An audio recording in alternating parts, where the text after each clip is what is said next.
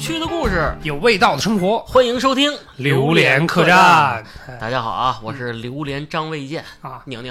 啊！大家好，我是榴莲郑伊健，大斌是吧？嗯，咱都是健字辈儿的，是吧？对对是对，这意思哎，你最近这发型也不像这个郑伊健呀，啊，最近这不是这个过了年少轻狂的那个阶段了吗？是啊，吧？不不再九龙长发啊，不在长发。我一直有一个问题啊，你嗯那会儿留这个九龙长发，是不是想模仿一下郑伊健老师？对，肯定的。我觉得那会儿受这个港片的影响很多嗯啊，很多。然后觉得哎，这个帅嗯，是吧？我这脸型，我这个外貌，因为我大学刚开学，我们同学就说：“哎，你怎么长那么像郑伊健？” 哇，你不是像周星驰吗？啊，对呀、我说我说对呀、高中同学都说像高周星驰啊，怎么又像郑伊健了啊啊？我说这个话千万不要当郑伊健说啊啊，他会高兴死的。对嗯，但那会儿他们都说我像万梓良，哎长了一张成熟的脸是吧？现在像像张卫健了啊，尤其这个发型。哎，对，是，嗯，这个发量比较感人。我呀上周啊看了一一礼拜的港片儿，哟，正好我有好多话想跟你也聊一聊哦啊。？你有感受啊？对啊，嗯你这个阅片量这几年直线下降，一直停留在这回忆杀，哎是因为接受不了这个现在的这个港片儿吗？我觉得这个港片儿吧，这个黄金时间，毕竟在我们在电影啊、电视剧启蒙的时候，影视启蒙的时候，可能会真的影响会比较大。但是嗯这两年，随着这个港片儿有一些题材啊，这个故事啊，整体这个没有那么大的吸引力了，大家都看疲了。嗯说白了，而且包括演员也啊没有什么新新进的特别红的这种。呃，咱们举几个简单例子啊，这个你只要现在打开这个各大爱优腾，你打开你搜港片儿，嗯基本上就排在前面一百部吧。嗯嗯嗯，老一点儿咱不说，新一点儿的基本上演员全是四大天王，对加上青云哥、啊，刘青云是吧？啊渣渣辉、啊，这哎这这天乐，对的，还有这个霆锋，哎。基本是这个组合，还有余文乐啊，这都是比较新生对代一些的。这后边就没有什么再说能创造一个像四大天王那会儿那么那么大那么高的高度的那种演员呀，或者影响力那么大的这些艺人呀，嗯好像很少了。近些年，呃，正好借着机会，咱俩也聊聊这个关于岗位儿的一些问题啊哎。你说这个他们那会儿打造这个，甭管是四大天王，还是这几个下边下属的五百罗汉吧，嗯他们是有意为之做这么一个娱乐的导向呢，还嗯是怎么说呢？就是觉得这些演员演这东西确实比较合适呢。对我是这么看啊，嗯就是。之所以称为娱乐市场，我觉得可能娱乐市场从两千年以后才有真正的规模化，就是我们理解的啊，嗯可能两千年以后才真正的说有娱乐市场这种概念。原来可能都是什么文艺市场，对吧？就嗯那种感觉。包括九十年代，可能大家都对这个娱乐可能不是那么感冒，就这个嗯词儿好像都觉得挺新鲜的，很少嗯听。原来就是说什么哎，这个戏那个剧嗯啊，就尤其是咱们国内的这些，这个大陆这边的好嗯多全是什么正剧啊，以这种题材为主。呃，比如说什么这个康熙大哎，康熙大帝啊，雍正王朝啊，哎，就这些天下粮仓 天下粮仓，上来穿脑的。哎，你你知道吗？不知道没没天下粮仓第一集上来，咣叽一老太太拿拿柱子穿脑袋玩儿，你不想再看没？没没没，算了。最后女主角还把自己做成一根蜡烛了，哇，这么玄 这么玄幻，啊，可以，我没想到啊。对确实是我很少看，就是正剧类的东西我看的比较少。嗯，所以那会儿呢就觉得，哎，这个香港也好，台湾也好，就港澳台吧，嗯。整个来讲，它的那种娱乐的概念包装的非常好，嗯。包括艺人。其实像 TVB 这种。呃，算是公司吧，这种嗯娱乐公司、纯娱乐公司，包括嗯。原来的唱片市场，包括这个演艺市场，一直是被几大公司垄断啊，，像英皇啊、嘉禾哎、邵氏啊，嗯对啊，就这些邵氏现在这公司还有吗？呃，可能有，但是发展的好像对对对，发展的并不是很好了，嗯就没落的比较厉害。所以那会儿呢，就觉得哎，人家的艺人包装方式真新鲜，人家造星的方法真真新新鲜啊，就咱真没见过。嗯，我听过第一个特洋气的词儿叫什么 TVB 有线什么培训啊，班，无线哦，无线培训班，对对好好太洋气。我是上学吗？啊，包括他们开始打造的像无线五虎啊，嗯包括四大天王啊，就嗯这些东西呢，就是全是香港那套包装体系出来的。嗯其实我觉得这个也能理解，因为香港毕竟后来九七年才回归嘛，嗯之前肯定是跟国际接轨的比较多一点，所以人家的做法可能更国际化，嗯相对来讲，所以那会儿我觉得。对我们的冲击会是比较大的，因为嗯。我们看国内的证据啊，比如说看电视剧什么《渴望》，嗯对吧？我爱我家啊，我爱我家，对 吧？就这种我爱我家都算是比较开新鲜的啊，朗一点的对对对，比较活泼一点的嗯。那你说你你看着看着渴望，突然来了一个血染的风采啊，对呀、或者突然来了一个就赌神，啊是吧？这个林正英像僵尸，啊，你这种东西那肯定第一反应。就没，见过，真是特别颠覆嘛！嗯我觉得那种东西跟咱原来的理解，在我们上小学、初中，可能九十年代初的时候，完嗯全是、是是以一个这个颠覆的这么个形式，就这个词好，就直接直接来到我们面前了。嗯，你的启蒙的港片呢？第一部看的启蒙啊，啊，启蒙，我记得那会儿我小的时候，那会儿应该是上小学阶段，嗯我就看过一个《开心鬼》系列的港港片儿电影。了是吗？但是对开心的，它呢是他为什么叫开心鬼呢？虽然有个“鬼”字儿，嗯也是有一些这个什么民间传说呀，不是嗯清朝的鬼啊，嗯到现在复活了啊，什么这个这个都是这个老不死，啊，对，都是这个主线。但是当时呢，我就记得黄百鸣嗯，那是主演，也是什么这个黄老师，啊，对对对，这个项目主要的这个发起人吧。嗯哎，那开心鬼系列，我当时第一部看的应该是，可能不是不是这开心鬼的第一系系列的第一部，但是我看的第一部是开心鬼救开心鬼啊，啊。两个开心啊，对，就是一个好鬼，这个救这个啊，不是一一个一个现代人帮忙这个救这个好的鬼，嗯，啊，去去打压这个原来坏的这个鬼嗯，哎，最终战胜他了。除为什么？了除了黄老师，还有什么演员？哎，主要为什么要看这个呢？嗯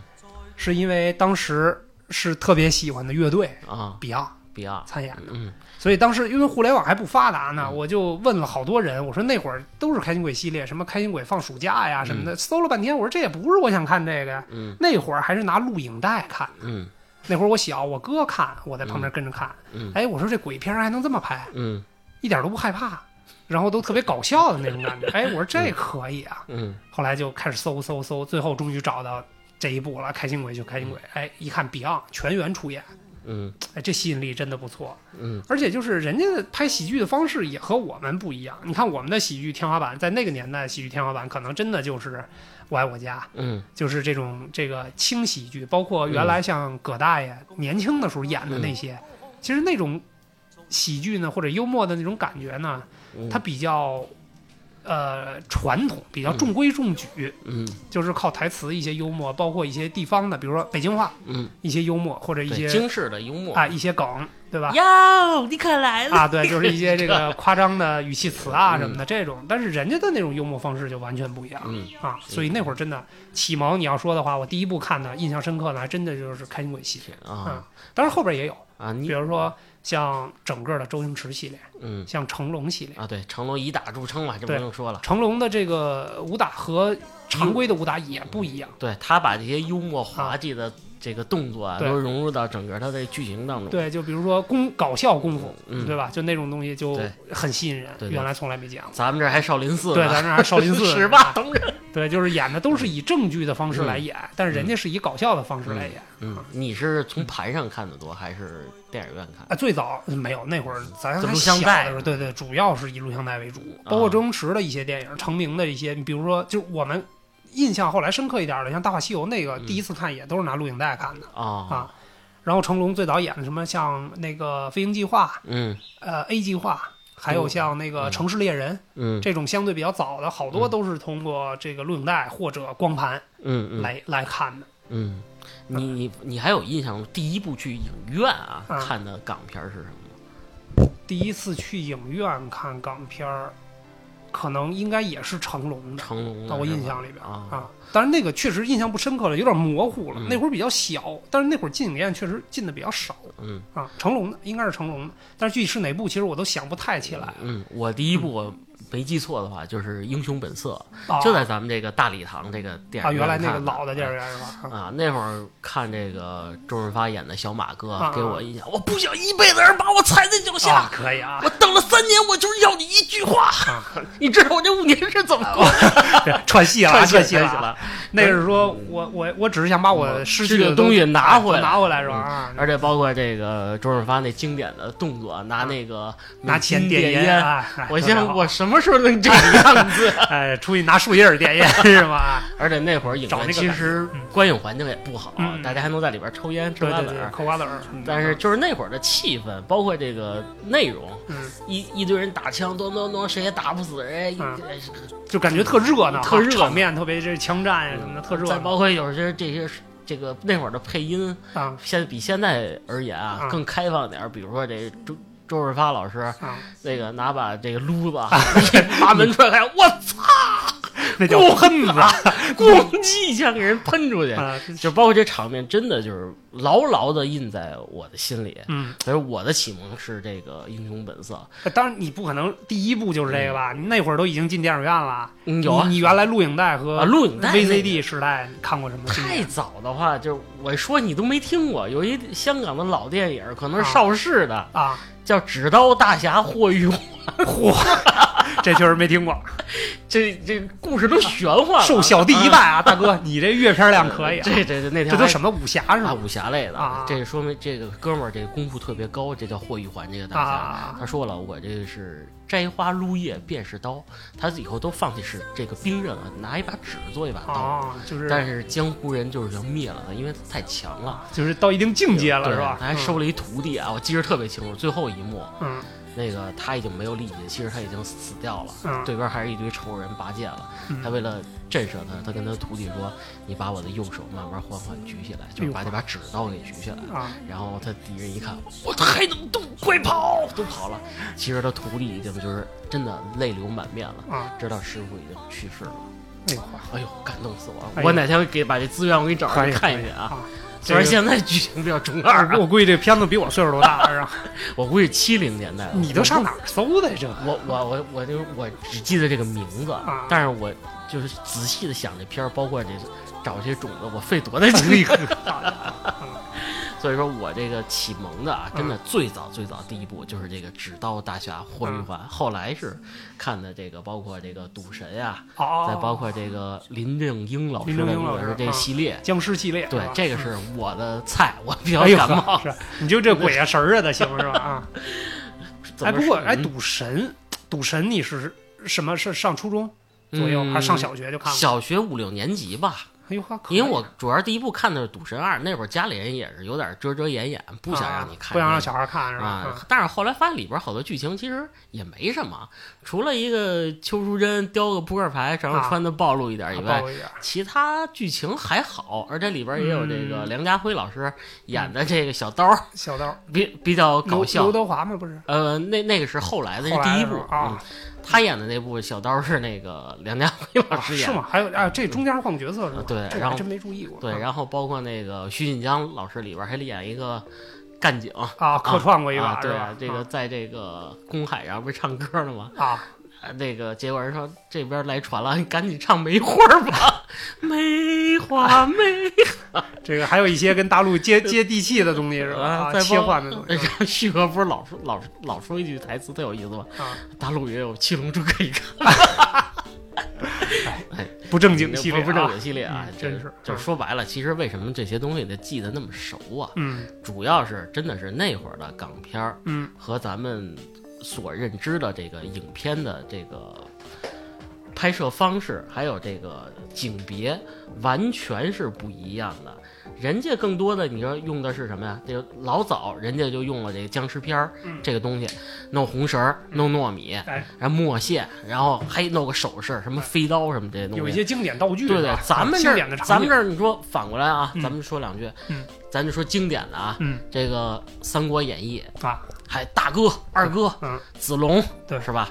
这个过五关斩六斩六将，嗯然后那个孟德怎么着怎么着，嗯都是有板有眼的去刻画这个整个的剧情。对，其实我也有同感啊。我的嗯感受是这样，就是我是觉得呢，呃，那会儿的大陆的这个整个文化的这个嗯板块里边，更多的是在演一些正剧，就比如说咱们刚才提到像《雍正王朝》啊，嗯什么《康熙大帝》啊，这样，包括《三国演义》，那会儿咱们都当是一个正剧派，嗯包括再早像《西游记》，嗯就是在有原著的基础之上，基本上是严格遵循原著去拍。嗯除了有删减，它可能拍不完啊，那么多。你比如《西游记》，其实里边你也老看原著，对吧？嗯，删减太多，有很多删减，一说这你就两眼放光了是吧？啊，咱们那就不说这个，不说这个哎，咱说《三国演义》，》，三国演义，《三国演义》更多的就是哎这一幕那一回，嗯对吧？包括九八版的《水浒传》，嗯哎，那个都是基本上，因为《水浒传》我看过原著，啊你看基本上是和原著比较贴合度很高的，还原度很高的那种。嗯嗯就是大家演员呢，就是那会儿大陆的演员呢，我们演的这些剧就是偏正剧，就是咱们再说古老一点，就类似于原来的样板戏，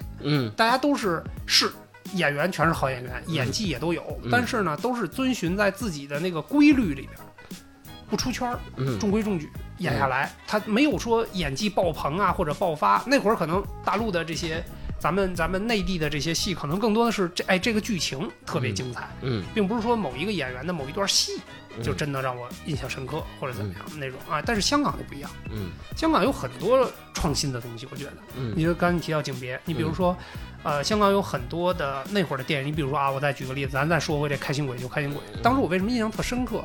第一，他演的这些 Beyond 是几个大学生嗯在香港的市区里边儿租住在一个房子里边儿，嗯，就那会儿就感觉。哦，好清澈啊，对，嗯然后呢，就是好多人都住在一个特别小的房子里边，包括那些像什么《大时代》啊，嗯那会儿的电视剧，对创业哎是包括什么驼枪师师姐啊，啊，就那种就是感觉生活气息特别浓重。嗯比如说这一大家子人住在一个一百平不到、八九十平的房间里边，这里边可能住了祖孙三代，嗯就那种感觉。哎，我说这个真生活。那大陆地区可能演的更多的呢，要不然就是农村戏，嗯，要不然就是宫廷大戏。人说了，嗯在大陆如果想当一个合格的好导演，嗯。什么第几代导演、嗯第几幕啊啊，对对咱这对个传承啊，嗯。一定要有两部农村作品作为村啊，他深刻。对对对啊，然后香港导演不是，啊。香港必须有两部黑帮片。对，就感觉呃，香港那会儿的演员也好，导演也好，就是包括整体的这个故事，它都是嗯。发生在好多是街头巷尾，嗯。就是讲一些特别接地气的东西。嗯但是我们看起来很新鲜，嗯，因为我们没有那种生活氛围，比如说它里边涉及到一些街景啊，庙街、啊，像庙街啊、波兰街啊，什么这种小地皇后大道。啊，对，就那种东西，哎嗯，我是觉得真不一样，大陆没有嗯。那种。你看啊，有好多香港那边的早期的这个电影就出现这种那个商业街林立的地方，嗯，就这看一条街道过去全是牌楼，全是招牌，嗯，不管是大霓虹闪啊，烁。对对对，那种感觉，那嗯其实，在咱们大陆这边当时就基本上看不见。哥，我跟你说一事儿，能给你逗死。啊。你看啊，再做一个差别，咱就说回吃啊，啊，人家那边撒尿牛丸，我一直想吃的就是撒尿啊撒尿牛牛丸？还有一个吃的就是他们吃那鱼丸煮的那好多那个小小混混不是、啊要不要鱼丸啊？啊 是说话特别屌的啊，那种。对对对对，咱们这儿你说你看了半天渴望，你还是炸炸豆腐、炸炸炸油条、豆腐脑炒菜是吧？对，就从吃上来说，真的就是，而且我学的第一句这个香港话啊，嗯就是我想吃一份吃油街呀。啊，吸油盖啊！我以为你第一句记住丢离老母啊！后来我一查，吃油街是什么？就是啊豉油鸡。啊，豉油鸡啊！我到现在都想吃，嗯，哪儿有？对，当时就觉得，哎，人家那个，当然方言也是其中的重要的一个那什么啊。对对对，我们可能看的更多的是译制片儿，就是嗯翻译过来的，嗯然后有同期配音的那种。嗯但是后来看过一些这个原声的，比如说像，啊，有一句啊“滨海雷岛”啊，啊，滨海雷岛啊，啊，就是说里边请啊哎，里边请，大致是这个意思啊。嗯这咱到现在咱也听不懂，嗯包括就是后来看过一些香港的作品之后，就 丢脸。香蕉你个拔蜡呀什么的，是吧？其实这都是译制对。对对对对对，就是有些东西呢，就是觉得哎真新鲜。这嗯咱可能听普通话听得多，包括这个北京话有好多这个这个说话比较垮的，可能嗯跟人家感受不太一样。嗯，还有一个这个影响不太一样的地方，就是嗯什么呀？就是看完这些影片、嗯电影，包括这个 TVB 是吧？啊，TVB 对我对我会对这个香港的一些地方充满了热情，啊比如说啊，嗯什么油麻地、油麻地啊，警署是 吧？啊警署离岛在哪儿？没去过，啊，离岛特想去看看。你是看过离岛特警是啊，对啊，维多利亚海港，啊维多利亚港。我好想去看看。啊我到现哎在，你没去过吗？我没去过维。多利亚港去香港肯定都会去的，啊天星小轮啊什么呃的这种。呵，呵你你你去过？你这这开玩笑呢？我你吃过鱼丸啊？我经常从那儿出发去澳门赌嘛，对不对哦啊？每次去收个几千万啊，回来是吧？对，然后特别嚣张的跟那个服务员说 cash cash 要现金，要现哎，金，对对对，出门再给他一张，啊，拿给他一张拿去啊，扔个 筹码给他是吧？嗯，就特别帅嗯我跟你们家倩倩说了，我们家倩倩老骗我，啊她，说等我三十六岁的时候带我去香港，这不都过了吗？三十七了。哎，你去香港这些地方你都去了吗？呃，去过，但是其实呢，没有电影里边那么丰富多彩啊，对，因为你的视角不一啊，对对对对，电影当然还是有一些艺术加工的嘛嗯，对吧嗯？它没有那么没有那么鲜鲜鲜活活的，对对。对对对对。当然，这个整整个的氛围是比较好，就是当时去的时候就感觉，哎呦，还原到某一个电影，比如说嗯那个《旺角卡门》，嗯，对吧？这里边的一些街景儿，对，哎，我真的去过，嗯而且去了呢，你会发现就是还原度很高。嗯，虽然故事不如你自个儿的视角对对对看，不如人家电影拍出来的故事那么精彩你可以把你自己带入那个德华是是啊，那就找表妹。哎，就变成神经病，就该叫阿 Sir 找你喝茶了，是吧？啊，哎，这倒是啊，他们都叫阿 Sir，阿 Sir 阿 Sir 是吧嗯？有点意思啊。你这说阿 Sir 有点跳戏，那枪枪神叫什么来着？湾仔枪神是吧？哎古惑仔系列是吧？那也比较经典啊。我跟你讲，那绝对是个大佬级的人物是吧？啊，虽然戏不多，哎，但是特别出彩。嗯，我是反正如果有机会啊，嗯去香港，我要多待一段时间，嗯我得好好看看这些地方，嗯就是在那些电影里出现的地儿。你说嗯，这旺角啊？这个什么波兰街波，兰街啊，最波兰街你肯定流连忘啊返，因为那是夜场啊聚集的地方我还得去那个倩倩老跟我说啊，你都没买过好鞋，啊。你得去波鞋街。波鞋哎，你听这名儿倍儿潮。这我都没听过 他说的，我查还真是，啊就是那儿专门卖就是这个咱们没有的款式的啊鞋。怎么着，哥们儿就买两双行没问题？嗯，那儿那鞋肯定哎，洋气要不咱俩组队 去？可以可以，我看行。嗯，对，其实我觉得这个不管是影视剧啊，最重要的嗯除了故事之外，就是演员了。嗯这个演员呢也是比较重要的。嗯其实香港的演员在我眼里边，当时第一反应就是在那会儿记名字还费劲呢，不一定能记住，可能记住角色的名字，小马哥，嗯，对吧？比如说赌神高进，对对吧？这个演员就是这个呃故事里的名字能记住，但是可能当时记演员还记不太清楚。哎嗯，但是后来逐渐有兴趣了，去看一看这些演员都叫什么名字。嗯一看这戏也有他，那戏也有他，哎，嗯才记住。哎，周润发，嗯，哎呦，这这名名字太好记了这太洋气了。啊！你看咱大陆咱大陆那会儿就是什么刘德才，哎，红旗是啊吧？建国国，哎，建刚啊都是这些。哎，嗯这突然一下，哎，觉得人家这演员这名字咋起的？嗯，但是后来也听说他们可能有一些改名，对都是艺名嘛嗯，算过的嗯，啊。其实这个原名可能也没那么洋气啊。名叫什么呀？我艺名叫王王斌，对嗯，哎，然后比如说像刘德华、啊张学友，啊，这哎这这特顺，对，而且你发现吧，嗯真正出名的人基本上都是三个字，哦，那黎明怎么算？黎明不算。啊，这 黎明那不是比较少数的吗？是吧？张学友，我爱你，我爱黎明啊，黎明、张国荣啊，对吧？国荣啊，国荣是吧？嗯那个这个什么刘青云、嗯谢霆锋，就是你会感觉这个名字呢都很霸气，嗯要不然就是很有特点。嗯就是后来我也研究过这个啊嗯，就是你回看一下香港很多出名的演员，在那个年代出名的演员，其实起的名字更多的是强势名儿。强势对就比如说我举个例子啊，嗯那个联系呃这个万达，万达万达就是个强势名儿，怎么讲有千万的万，啊？就是听着就大气那种，什么哦霸天，啊，什么胡霸天，什么就这种 你这啊，太老了，对对，就这恨天无霸，恨地无还。对对对，就是这种名字呢，在香港演员的身上我们能看到很多，而且就是名字呢，要不然就是特别大气，要不然就是什么家辉、嗯，张家辉、梁家辉，星耀、哎星豪，对对对，出出这个影帝的这种是吧？啊那种感觉。还是渣渣辉。渣渣辉是吧？啊，但是那会儿你像国内的演员，可能相对来讲这个名字就不是那么突出，或者让人印象深刻。陈宝国老师、啊啊。对，陈道明，其实也还好，其实也还好啊，嗯。其实也还好，但是啊，大部分的可能现在我们来回看，就是嗯。当时同时期的大陆的演员，就是比嗯如什么满文满文军，嗯。哎，什么高峰，哎，嗯就这种就相对来讲，它就没有那么让人记忆深刻的点，比较普通，对，比较朴实无华那种感觉，嗯。对对对，嗯，这可能是咱们的儒家特色。哎，对嗯，所以香港演员，我觉得他的包装呢是这个全方位、全维度的。你看啊，名字是一个，包括他成才的这个渠道和方式嗯，也跟我们不一样。之因为我刚才不是也提了嘛，嗯。他们这个演员特训班。嗯，他们是不是真的也是根据每个演员的特色来嗯。制定他们的戏路？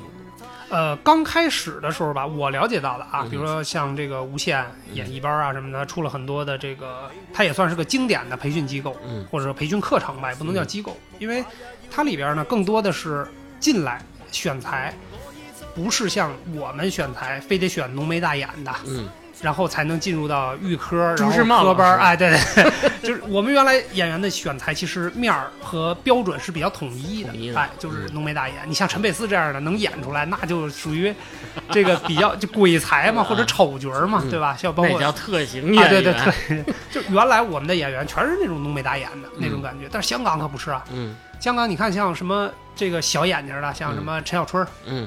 啊，就这样，嗯。就是那种很街头的嗯，黑了吧唧的古天乐，啊，对黑 白骨啊，当啊，然。对，古天乐还算是比较这个呃这个这长在大家审美观上的那种啊，但是他有有很多这个特型演员，像嗯呃演那个那个《古惑仔》里边那个小眼镜儿叫什么来着？小胖子，啊，小胖子，就是其实那种演员，如果在大陆的这种选材方式里，我相信他一定出不来。嗯啊对对对，这这倒是。对，再包括他们这个选择这个配角的地方，嗯也跟咱们完全是觉得，我觉得不太一样。对，是，咱们这个，如果你是演一个恶人、坏人，那嗯真的给你找那个特极端的那种方式去演。嗯我了解到，有的恨不得他们选员呃选那个配角，嗯就像胖子说的，可能就是一个出租车司啊，出租车司机，对对对，或者是卖鱼的。对 就是人家选材的面儿比较广，因为可能在他们的那个视角里边啊，嗯在香港原来的那种娱乐视角里边，嗯每个人都是可以成为明星的，嗯，这也符合他整体这个娱乐气氛打。对，其实香港的演员选角，我觉得可能会选材啊，这个会比较宽一点可能街头巷尾的市民，嗯。哎，可能人家那儿有星探。最早的时候，啊。咱们这儿可能真的就是考考考试，考完试进科班，科班出身这样的啊。什么演艺学院啊，对对对对，一点一点来。那个北京电影学院呀、嗯中国戏剧学院啊，是吧？我也是那儿毕业的，啊，是吗？啊，你在门口在门口蹲过是吧？啊尊夫人不是成功了吗？啊，对对对，是不是能看见他的新戏？呃，对，这快了，快了快了，快了啊！秦好吧您，正好哎正好，对，嗯然后人家的演员可能更多的是选材是为了角色打造的，嗯更多的你可能他的艺人培训班进来之后，大家先去教一些常规的、嗯基础的，比如说这个呃台词、嗯，这个声乐，就这些东西，这基础的可能大家都一样，但是演员的自我修养，对，但是呢，我觉得香港那边的选材的机制，到后期过了基础之后，是真的要给你做标签化的。比，如说你就是演好人，嗯或者你就是演坏人。当然，也有一些人能驾驭这种亦正亦邪的角色、嗯，廖启智了啊师其实，你比如说，对你比如说廖启智，嗯他演过好人，他也演过那种坏人，就是警察里边好人。这没问题，哎，这个大叔，我给你指点人生的这种嗯过来人的身份，对吧？嗯我教你怎么去走这条路。嗯也有一些呢演的是坏人那种，嗯包括像呃郑则仕嗯，那大胖子，大胖子哎，嗯最早演个傻子出的名儿，对对吧？但是后来其实也演过一些什么江湖大哥呀，什么这样的，就是亦正亦邪。人家的演员呢，可能接触的戏路也比较宽，嗯，在标签化的同时，也全方面的提升了自己的演技。你说这话，其实你说这戏路这块儿啊，嗯我原来听了一个知名的影评人啊，咱们嗯名字不提了，嗯他就举了一个内地的这个演员黄景瑜。啊，黄景瑜，黄景瑜这个演员啊，我跟你说，他他只能演正剧，他演不了坏人。嗯因为他给他面相，他就是一正经的人。嗯，你让他演坏人，不可能。对，这我觉得就是差距差距啊。对，所以其实有很多这个局限性，就限制了这个演员本身的发展的方向。我觉得，你像嗯香港的演员，你看，咱们再举个例子啊，谢霆锋嗯，演过好人，特警新人类，没问题。哎，积极向上，年轻的一批警官，嗯不是走正路子的那种。比如说从卧底开始，从街头小混混开始，你像他演的最早的那个《古惑仔》系列的片子叫《少年激斗片嗯，》，他主演的啊，那个当时看的是光盘啊，啊我不知道那名字是不是正规的正正经的可能是野名字。啊，对对对，但是确实是《少年古惑仔》的那个前传嘛，他演的嗯是那个陈浩南嘛，嗯然后那会儿哎小的时候演在学校那个阶段，嗯然后到后来去演一些这个反派的角色，嗯特别颠覆的啊，比如说最近《怒火中案啊，甄子丹》啊，对，甄子丹这个甄子丹演的正派嘛，正派他演的反派，嗯就是他把反派也可以演的特别好嗯啊。然后那里边其实有一个镜头，呃，采访的时候把其他演员吓一跳，他有一个。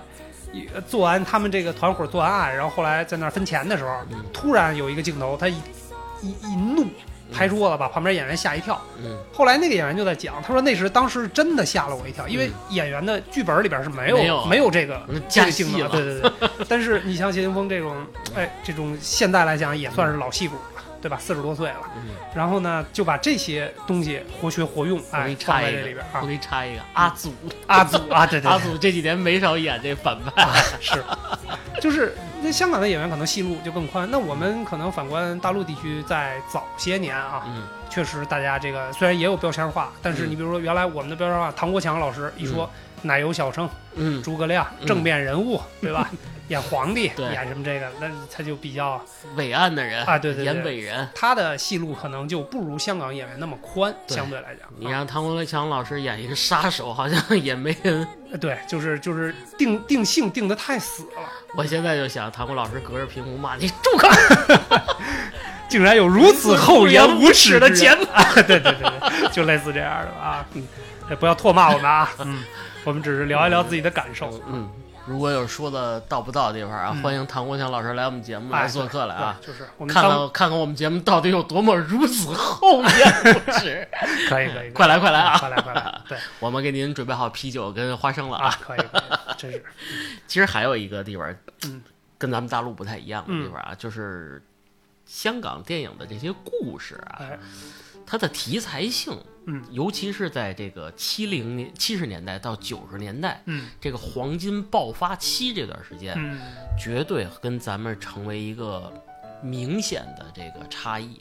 首先啊，咱们所有的故事是基于一套完整的体系，比如说《三国演义》嗯水浒传》嗯。四大名著以及这个周边的一些故事。嗯，呃，激进一点的，比如说这个王朔的东西在里边，嗯，而香港这边完全是跳脱开你的这个整个的知识架构层面，。是。它创新的更多吧？我觉得，咱们举一简单例子啊，嗯。嗯，僵尸系列，还有嗯这个《倩女幽魂》系列，啊徐克导演的系列。虽然啊，这个有差异，硕本归源都是来自咱们这个内地的东西，但是它的加工的地方会跟咱们这儿产生一个微妙的化学反应。嗯，拿这个《倩女幽魂》来举例，嗯，如果你看原著，你会发现这个聂小倩只是给你嫁过去了，嗯，或、呃、作为人。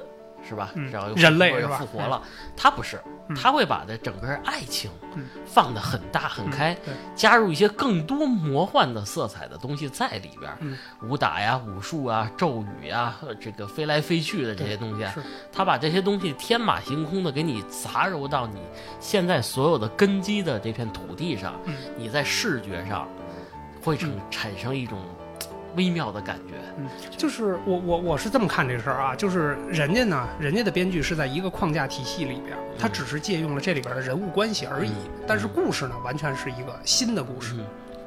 他就是不会去拘泥于我得一板一眼的写哪个是正派，哪个是反派，嗯。中间这个人鬼殊途不能有爱情或者怎么样的，嗯有很多创新的点。那当时我那那再举举这么一例子，斌哥啊，咱们拿这个周星驰周老师这个哎开个刀啊，嗯这个包青天，哎，人家白白面包青天，白面包青天，对对这，一下就是说白了，把这人物特色一下给你搞得特别的明细，而且它也是一个成长的故事。嗯，咱们的传统中的包青天神案，那就得是来了就是这个先打你三百打，啊，我这就打烂了，这就啊，他完全会跳脱出对这个东西，就是他把包大人的成长完全融入到整个这个人物就很鲜活、很立体了，是吧？嗯嗯，确实是啊。人家的那个故事里边呢，我觉得更多的是体现了这个编剧的功力。嗯。这个天马行空，其实这些想法呀、这些创意啊、这些点，其实是我们当时没做到的，嗯。人家都挖掘出来了，嗯。而且它很吸引年轻人。嗯。其实香港的电影更多的是商业化，就是为什么说在九十年代之前，更多的我们是觉得人家对我们是冲击，因为它是个自由港，对吧？自由贸易港，它跟国际接轨的比较多，所以人家知道我们做的是商业电影，嗯不是一个这个宣传的这种。这个这个要要讲，我给你讲什么道理，并不是那个，那可能无厘头。我商业电影是为了你观众买票进来看电影，或者买我的光盘是为了开心一笑。嗯，那我只要达到你笑的目的，我怎么编都可以。嗯你看周星驰的那些无厘头的这个风格是怎人就是？加一句话，本片纯属虚构啊对对，是你不要较劲，较劲这事儿就没意思。对啊，就是就是如有雷同，纯属巧合嘛，嗯对对吧啊，你我们看当时很多香港电影都会有这样的这个开头的提示，所以就是故事它做商业化，它做这个规模化、嗯工业化，也比我们在当年要领先一些。我查到资料的时候，反正最有奇葩的玩，我也看那个别人采访啊，嗯，拿这个王晶导演来说，他有的时候一部片子可能二十多天就拍完。对，是。我们举个简单的例子啊，嗯比如说现在我们奉为经典的这个《东成西就》，嗯，哎，是个也是个无厘头风格的，而且它里边这个译制版啊，嗯。这个普通话版还配了很多方言，香蕉你个啊，香蕉你个娃娃啊，那个那个我表妹不爱我了，我要去自杀。啊，对我表妹也不爱我了，是吧？啊，就是有很多特别搞笑的东西在里边儿。然后呢，他们的演员的那个戏可能就是大概二十多天，就这些演员是跟着东邪西毒毒的导演那个电影儿，哎。王家卫哎，王家卫，哎，这是因为这个王导这个拍摄的风格，他就那样，他比较想一出是一出，哎比较浪费时间，是吧？啊有好多戏都是恨不得现场写那种哎，是真是这样。呃，他们比较随意，啊所以人家变成大师了嘛。哎，我第一次看这个《东邪西毒》的时候，嗯我是在你工作的地方看的。哦，是吗？你那那会儿说正好要赶上那个张国荣逝世多少周年，嗯然后整个影厅里放着风继续吹的那个歌，嗯，然后我看见你飘逸的站在影院门口，哎呦呵，等会儿我给你刷两张票。啊，可以可以可以 啊，这很有画面感，很有画面感啊对，就是那会儿的电影呢，嗯香港电影很多特别高效的啊嗯，在咱们再包括这个风靡一时的《古惑仔》系列，嗯这《古惑仔》其实第一部火了之后，嗯马上就要偷拍第二部。也是在很短的时间之内，可能二十天、三十天，这部电影就拍完了。第一部是《人在江湖》，人在江湖，对啊，就是很精彩。你会你会发现，就是你细看的话，你会觉得《人在江湖》里边的反转故事特别饱满。但是第二部的时候呢，多少会有一些这个着吧啊，，对，有点有嗯稍微有点紧，你能看出来。虽然也很精彩，因为第一部已经打开市场了，大家对这个题材的认知度，可能一提到这个黑帮电影，嗯，大家都会说到这个《古惑仔》系列。因为这有一个差异化的东西在里边，在这个《古惑仔》拍之前啊，嗯。风头是赌片儿，嗯，赌圣、赌魔、赌仙、赌侠嗯，赌圣啊，赌赌皮、啊，各种赌 是吧？赌奶奶。赌 就这，因为他们这东西已经找到差不多，在赌之前是这个廉政公署系列、啊是吧？啊然后大时代系列，就这一系列啊。嗯他们，我发现他们东西特别爱找这一系列一系列的玩儿这套东西。对他们可能把整个的这种大家对这个题材的想法摸得比较透，嗯所以才开创一个新的系列，嗯那种感觉。然后呢，这个题材呢可以延续十年、二十年，都能拍出经典的作品啊，你你超爱那个《无间道》是啊！《无间道》对对对，是零几年的？呃，零二年，零二年零二年，对对对。也是开了一个先先河河，对，因为为那会儿可能也可能有更早的，我们不太知道啊。嗯但是我真正开始看那种警匪的，或者说这种跟卧底相关的，嗯就是这种特别吃剧情的电影，嗯，还真的是从《无间道》开始的。你是喜欢这三部哪一部啊？呃，第一部第一部肯定是第一部，就是系列电影，不管是中国的还是就是世界上的，包括美国的，到后来其实也都有点黔驴技穷的那感觉。嗯但是第一部永远是最经典嗯啊！你像《无间道》那会儿，就是觉得哎，可以警察卧底到黑社会，对，哎，怎么就不能黑社会卧底到警察呢？嗯就整个这故事写的特别玄妙。嗯，其实你说这犯罪类，其实我看的最一最早的一部是这个是黑社会啊，黑社会也也里边也有这个古天乐，古天乐机密仔啊，机密仔、东莞仔、东莞仔啊，跳栏杆儿。翻翻翻栏杆，翻栏杆，这让你说的，我我以前我如果有机会再去香港，我还是要找那根栏杆儿栏杆儿的跳一下是吧？哎，可以可以啊，你找一矮点的啊，别绊着，尴尬了就。对，所以其实就是香港的商业电影儿，让我们觉得这个跟我们原来见过的这些完全不一样。嗯，它完全是为了服务于市场，嗯。所以那会儿出了很多高效的，但是也很经典，嗯。是因为他们对剧本的把控特别好，嗯。又加上演员可以把每个角色的这些点活灵活现的传达给所有的观众，演的也非常到位，嗯。所以才造就了很多的经典。嗯。反正在我年少时候，我知道咱们这儿拍的第一部商业片，我我认为的啊，嗯可能不是啊，嗯就是张艺谋拍的那个叫《英雄》，雄对对对我觉得那是商业片儿，是，那是纯商业片，开创了一个新的时代嘛，嗯对吧？我？觉得那会儿是比较新颖的这是内地啊，啊，所以那就是在早些年，就是刚才其实我们也提到了这个黄金时期的阶段啊，我们认为，当然这个东西没法明确的界定，就是真正出经典的时候，可能是七十年代到九十年代，嗯甚至说再往后一点，到两千年以前，嗯。可能是香港电影或者香港影娱的嗯。最黄金的时代。嗯，那会儿不管是从造星、从作品，还是从这个市场的认知度的角度来讲，我们都能随随随便便的说出很多人来。比如说咱们提啊，刘德华，啊，四大天王，啊四大天王吧，嗯。对，也别光刘德华了，是吧？四大天王像刘青云嗯。啊、古天乐、啊，谢霆锋、嗯。郑伊健、梁家辉、张家辉，对对对吧？对，？啊，就这些都是张智霖，啊张智霖，对对对，呃，这个张智霖之前演的像《壮志凌云》啊啊。那个系列也是比较嗯，比较这个标签化比较明显。欧阳震华了，欧阳震华，对对，驼枪师姐 是吧？啊，驼枪系列嗯是吧？啊，对，就是那会儿，呃，感觉人家是百花齐放，而且总有新鲜的，而且包括武侠，嗯，可能真的比大陆地区要要要早一点要接触这金庸这一块儿嘛。他们做的很多，而且金庸本身。老先生也就是从香港那边出的名儿嘛，呃，连载开始做起，对吧？在我这么我这么跟你说啊，在我心里啊，嗯这些演员，嗯包括大陆的演这个令狐冲，大令狐冲让我觉得最像的就是吕颂贤那版，啊，吕颂贤啊，白面薄唇，嗯嗜酒哎呦贪婪啊，是呃。眉毛又是细挑的那种啊，又能耍剑，但是那版的那人人影影 我实在是受不了了。啊，那版任盈盈可能这个广为诟病是吧？可能觉得任盈盈里最寒碜的一版是吧？嗯 哎呀，但是人家演员演的很到位啊，很到很到位，就是他努力了。啊，对，这长相这个东西咱不能说啊。那个演员其实名字我也没记住 再包括那个演这个令狐冲师傅那个角色，啊最后啊，你们来了。啊，就是香港的武侠演出来那种，比如说老顽童，哎，对，人家能演出那种俏皮劲儿来，嗯能和。呃，创作者的初衷贴合的比较近。嗯咱们国内的好家伙，啊。有一句话啊，啊。就是喷这个剧组的时候，啊。这个导演是谁我就不说了啊，就采访他这个当地村民，嗯你们这是在拍《西游记》吗？那个导演说了，这他妈不是《西游记》，这是《笑傲江湖》。对就是差别还是有的，哈，可能近些年会好一些了，嗯但是原来的一些仙侠呀、武侠呀这种，可能真的确实香港那边的作品领先我们一些。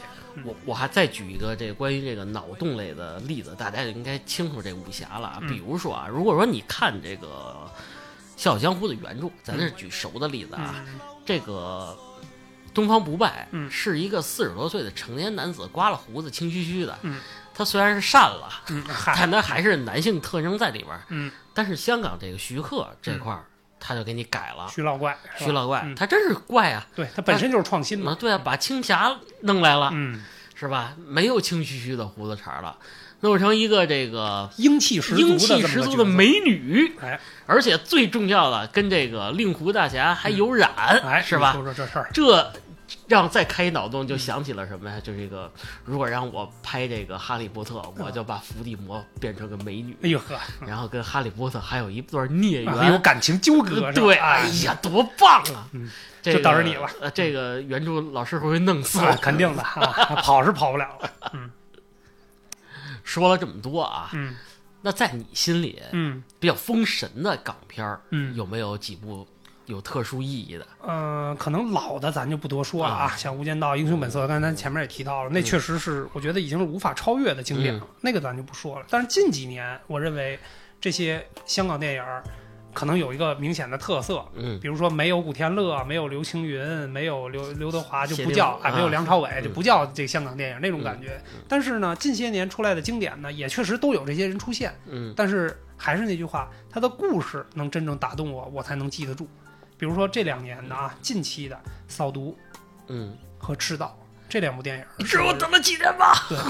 这是张家辉演技爆发的嗯这么一部戏啊，也该到他了。对，你看那里边都是影帝是吧？嗯刘青云啊，古天乐呀，嗯张家辉呀，对吧？嗯这三个男主确实把兄弟情演绎到一个神就还有一泰国人妖，啊，对，已经已经演出这种登峰造极的感觉了。但是那里边张家辉让我印象特别深刻。嗯那个就是张家辉，原来他演过很多戏，我也看过他演过很多戏，嗯，但是真正让我记住他的，还是扫毒。对就是阿伟已经死了，阿伟啊死了。你选的吗？偶像，对吧？当然我们听过很多版的配音啊，有很多这优秀的配音也也把那个做得很好啊，嗯包括那个那个桥段到最后也变成一个这个配音各种这个配音老师炫技的这么一个经典桥段。嗯但是那个电影里边呢，这个把所有的他那种怨恨，嗯就是你当时为什么不选我，嗯把所有的心理刻画的，包括的这个兄弟情，最后还是。兄弟情战胜了这个自己心里的这个心魔吧，就那种嗯感觉，演的非常的好。嗯，就是演的刻画的细致入微，而且所有的没没有一句台词儿是废的，废的。嗯就很好，让我印象深刻。嗯然后另外一个赤道，赤道是这两年我唯一期待一个还上下部的，嗯。但是因为上部上完了之后过了很长时间，下部一直没上，所以可能还是一些可能跟这个偏方啊。啊，对，这有一些客观的因素。嗯，这个为什么好呢？在我的印象里边，《赤道》这部片子，它的这个题材或者说它整个的这个套路没有什么太多的创新，但是它加入了一些两岸三地的元素，比如说嗯。这里边有大陆的一些角色嗯在里边。当然，最近这些年可能也有一些这个，包括《窃听风云》，包括什么那个。啊，包括周迅，对吧？嗯也也参演了一些香港电影。他他可能是为了这个市场出发嘛，嗯毕竟在大陆可能是大票仓嘛，嗯肯定是。但是《赤道》里边是真正加入了一个大陆的角色，权力机关的角色，嗯真正参演参到那里边，那里边又有韩国的政府层面的人，又有嗯香港当地的警察，然后还有大陆的一些这个管理部门，对吧？那就是这个戏的冲突性很强，到最后呢很精彩，就通过一个呃重型杀伤武器的这么个故事，嗯。把整个这里边所有的人物关系又明确的说，嗯。又遮遮掩掩的说，嗯，就他那种他那种拍摄的手法，让你觉得哎，看了上部你就想看下部。下部啊，是吧？就？那种感觉。嗯。但是很很可惜，这部到目前为止还没出，还没出，还没出，敬请期待啊。敬期待，啊，还是很很看好。就是没请你啊对。你知道吗？要是请我早就上了，早是吧？上我也是这么想的。你就演阿伟就演阿伟，阿伟已经死了。嗯，可以。你要说这几年吧，你有什么特别喜欢的港片儿？嗯，最后一部没落的僵尸片儿是我喜欢的，啊？就叫僵尸，啊钱小豪演的，啊，对对对对对对，那也是他也是僵尸片儿的一个，不能说是开山鼻祖，但但是也是算是个奠，经典的，也是个奠基人，对对对，只能这么说。啊，也是个经典的演员。因为嗯僵尸片儿之前咱们也聊过，嗯包括僵尸啊，嗯这个题材是不错，但是自从这个九叔走了以后啊，嗯整个的这个题材在市场里边做的也不是特好。嗯你包括咱们内娱做的一些这个片子，你也知道，嗯你也给我讲过，包括怎么做的，在包括一些彩虹线的问题，对是。他不会拍的像香港这么好，他只能拍成民俗民俗那一类的，对对，只能是民俗，还是这还不能有那个，嗯是吧？对，因为它不是院线电影，对，就是院线电影可能受的这个呃要求会很高，但是可能只能在网剧网大这种民俗的这种嗯才能有所体现。嗯嗯，说回来，就是这个这部叫僵尸的，说白了也是为了复活自己家人嘛。嗯，然后它融入了一些比较新的元素，嗯比如说这个阿飘，阿飘啊，阿飘附在调调啊，这附在这个僵尸里边了，嗯又加入一些特技，你可能不没啊，对没仔细看我我看那个题材确实看的啊。少，然后那个包括这个这个僵尸跑起来身上还有血线，这个嚯嚯，把这种现代的这种闹鬼元素加进去，这这这片儿的这个特色感又出来了。嗯，还有咱们民俗的东西，后期比较精彩，对后比较嗯后期也比比较精彩嗯，而且演员也有一些老演员在这里边都出演了。嗯还有一个比较有意思的地方，这个就是一些细节啊，嗯比如说钱小豪，他是一没落的演员，嗯，他会贴一些他跟九叔啊，啊，还有一些这个当时拍摄这个僵尸片儿的这些台前幕后的人的合影，嗯，把那种年代跟跟观众就拉近了。就营造一些原来经典的那种。你看过以前老的僵尸片，嗯你才知道哦，这真的好像是没落了。嗯，你会看到，其实看到最后只能活在回忆里那种就回忆有点酸，只能说情怀了，情怀了啊是吧是是是，嗯，别的呢正经点的，正经点的。这老鬼神儿啊的，寒战寒战哦，寒战那个哦虽然啊，嗯。这个天王演的，啊但是天王演的有点扑克脸。啊嗯，他他看得出他在努力了，但是如果说没有这个梁家辉老师给他拖着点没有这个这个周润发第二集里在里边出现，再给你再打点底，嗯。嗯，还是差点意思。但是较比一些新的，嗯。还算是比较不错了。嗯，因为它里边有一些政治的东西在里边，嗯我会对这个方面题材首先感兴趣，啊所以我我会看一看。可以再有就是你刚才说的《窃听风云》啊窃听风云呃，也是三大男神，对，是吧？包括里边其实好多配角演的也不错，对比如说方中信是吧？蘑菇头啊，特别好，被绿的那啊个，对，他怎么老被绿？被绿专业户啊，他好多片里都是被绿，你知道吧？可能这个方中绿方 不要这么开人家玩笑啊！这个角色啊，角色角色人家为角色献身了。嗯嗯嗯，包括像古天乐的这个《反贪风暴》啊这个系列，对，其实这也算是他近些年的一个让人印象比较深刻。因为嗯近些年古天乐也一直在被人诟病嘛，什么片儿都接，老演烂片儿什么这个的。但是不能说人古天乐，嗯人家是真金白银的支持这，个，人家在做慈善呀、做教育啊这种。我还是嗯愿意花钱去院线看的这些做真身心、做善事人投资的电影。对，可能感觉不一样吧。嗯。对，香港的演员可能呃在回报社会这块儿做的也有很多很到位的地方，值得嗯学习。包括像刘德华呀，包括像呃什么张学友啊，什么这种的梁家辉啊、张家辉嗯。啊，他们也在这些这个有大灾大难的时候捐款，谢霆锋啊什么的都很都很慷慨。嗯。嗯，你要说近成龙对，你要说近几年，其实你要说努力的话啊，嗯我觉得谢霆锋是也是特别努力的演员。是我看过一个谢霆锋的专访，其实呢，嗯他也提到了香港演艺圈的一个落寞的问题。嗯其实这个也哦是吗对，嗯也是涉及到一些黄金时段的问题。他们自己也很清楚，就是说近些年，说你看我谢霆锋现在四十都往上了，嗯因为谢霆锋我特意查了一下，八零年的，嗯八零年到现在应该是四十，将近四十三了。嗯就是他还活跃在一线，就是真正这些卖好又卖座的，包括甄子丹。这些武打呀什么的，这种他还是这批人，他新进的、新晋级的这些香港层面的艺人，可能就不那么多了。嗯，这个可能也从整体的角度来讲，体现了这个香港娱乐圈的一个没落吧。你说没落，我想起没落的演员，你知道邹兆龙老师吗？啊，邹兆龙啊，前些日子在咱们这边上了一个片子叫《恶道壁橱》，啊他演了一个坏人，啊，他他他老演坏人，从常威那会儿就 是坏人。长工资。我一进门就看常威在打一条，呃，在狗在咬常威啊。我一看邹兆龙老师真老了，嗯，确实是年纪也不小了，呃跟以前演那个那些演员就明显感觉这个上岁数了。对可能发际线呀什呃么的。对，再包括真的，你一看那些近些年这个四大天王演的电影啊，你不能说我提我们刚才看那些，嗯那会儿他们还比较在壮年呢对。你再一看，他们真的是明显的，就是就多少心里可能感觉有点，哎呀，原来是个意气风发的，怎么啊现在多少有点大叔了。啊？对对对，那种嗯感觉哈。而且你说没落吧，体现在一地儿，你没有什么新演员。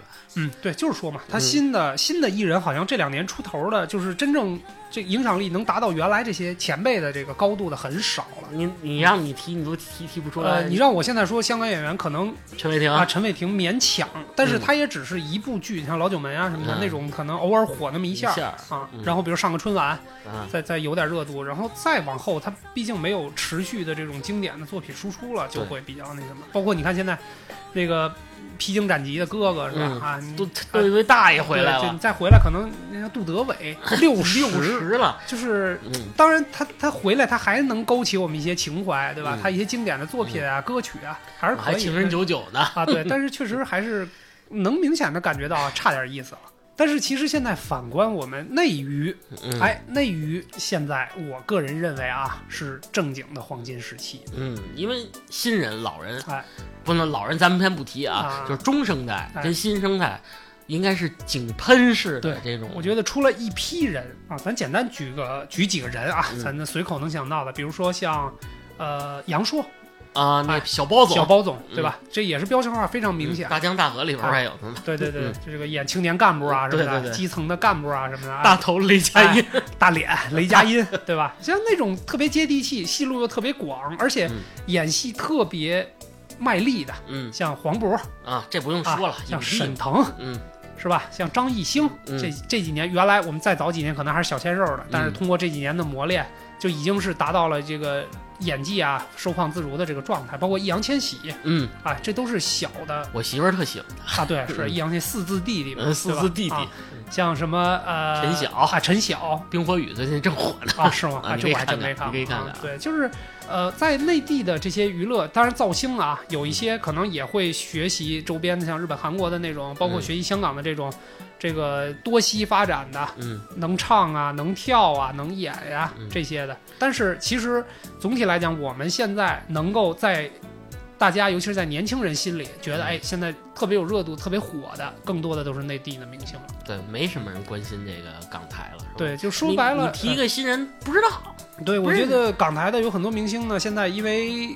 在那个大的戏里边出演的角色也比较，怎么说呢，都是擦边，也很难说一个香港的演员过来演男主。那除了刘德华什么的就还是那批人。嗯，但是现在呢，就尤其是这个港澳台三 D 演员都参与的戏里边，可能更多的这个是这个大陆的新的演员会比较开开个玩笑的是吧？嗯如果你想看这个大批的香港明星扎堆儿的这种电影啊，嗯你只能看什么《建国大业》。建国大业，对对对对对。哎，好像都是零片酬出演对，，是那个就属于这个嗯给祖国的一些呃大片儿吧，献礼了啊，。献礼片儿吧，嗯那种那个大家出演一下。咱们也不能说人家是来蹭热度，他们确实也对这个东西很向往，嗯就是呃也有这个爱国的情节在里边，嗯这种事儿都很正常。但是呢，确实近些年没有说除了这几个老熟脸儿，香港这几个老熟脸儿之外，没有什么新晋级的演员能够撑起香港娱乐的这片天。嗯，我也关注了一下 TVB，TVB 的最近的这些作品，说实话啊，嗯你不敢苟同，他都真的，我就这么跟你说，又把这个欧阳震华老师请过来啊接着演对了，有点炒冷饭的意思了，是吧？所以真的就是也觉得没什么意思嗯，。没多大意思了嗯。对，所以其实这可能也是内娱的进步，嗯就是我们更全面、更专业的去培养所有的这个娱乐板块的这些人嗯啊，包括其实大陆的这些中生代的演员，比如孙红雷，嗯哎，比如说胡歌嗯啊，就可能已经火了十几年呢。陈道明、陈宝国、嗯王学圻，嗯就这些中生代的演员，包括什么侯勇这些老戏骨，嗯还都在，嗯还都在很好的在出演这个，在刻画不同的角色。然后新生代呢，也把这接力棒接过来了。嗯不管是从热度还是从演技，其实都有很大的提升，嗯完全符合市场的需求。嗯所以我觉得现在其实是内娱的真正的高光时刻了。嗯，哎，对，因为毕竟你是做这个影视行业的嘛，嗯就是现在咱们内地的这个影视公司和这个香港这边影视合公司合作多不多？啊，其实挺多的，其实挺多的其实挺多的。因为还是那句话啊，香港肯定是他拍一部片子，呃，是以市场为主。我们现在内娱内娱的进步，可能也是更多的转向市场，以嗯市场为主体，就是在运营或者别的层面差异大不大？呃，已经不大了。不大。其实很多香港香港的成名的公司在国内都有分公司，啊然后承接国内的业务啊，包括一些这个呃戏啊、剧啊、的合作都很多了。啊所以说，已经没有原来我们感觉到人家带来的是给我们那种颠覆性的冲击，已经没有这种感觉了。嗯啊而且我们的演员、我们的明星也越来越洋气了，嗯，对吧？越来越国际化了。腾哥是腾哥，对对对，哎，人家不是在亚太地区最帅排名都排到第二十七名了吗？是吧？特别好。其实我们也是今天来简单的阐述一下关于这个关于港片的一些情节，包括演员呀、剧情啊。嗯毕竟这个东西在我们心里还是有时代的烙印。对他曾经引领了我们我们这代人的一个这个对娱乐的价值观吧。哎，你是不是有时候在家没事儿还再看看老对，会看一看。其实我是因为是觉得这两年没有什么特别好的，还不如看看经典的老片儿呢。其实嗯有的时候你第一遍看跟第二遍看感觉还一不一样，真不一样，，能看出很多细节细节啊，对对，对有暗线。有暗线。原来可能光看个热闹了对是吧？啊，我就发现《无间道》里边有好多暗线。嗯嗯，哪天咱们聊聊。对对对，可以细细的拆解某一部作品是吧？嗯嗯，好吧，那今天就聊到这里，对感谢大家收听，感谢大家收听，拜拜。拜拜。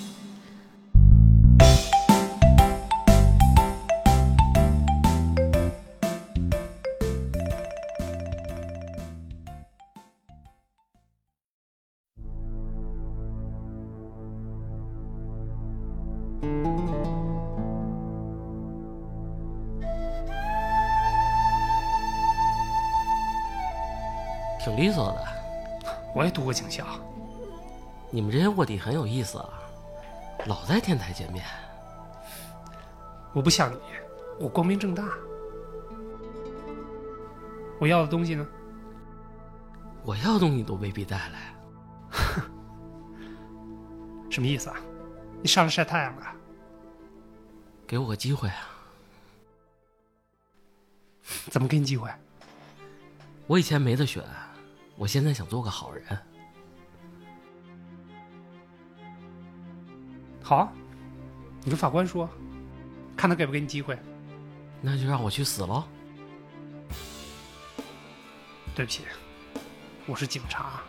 谁知道？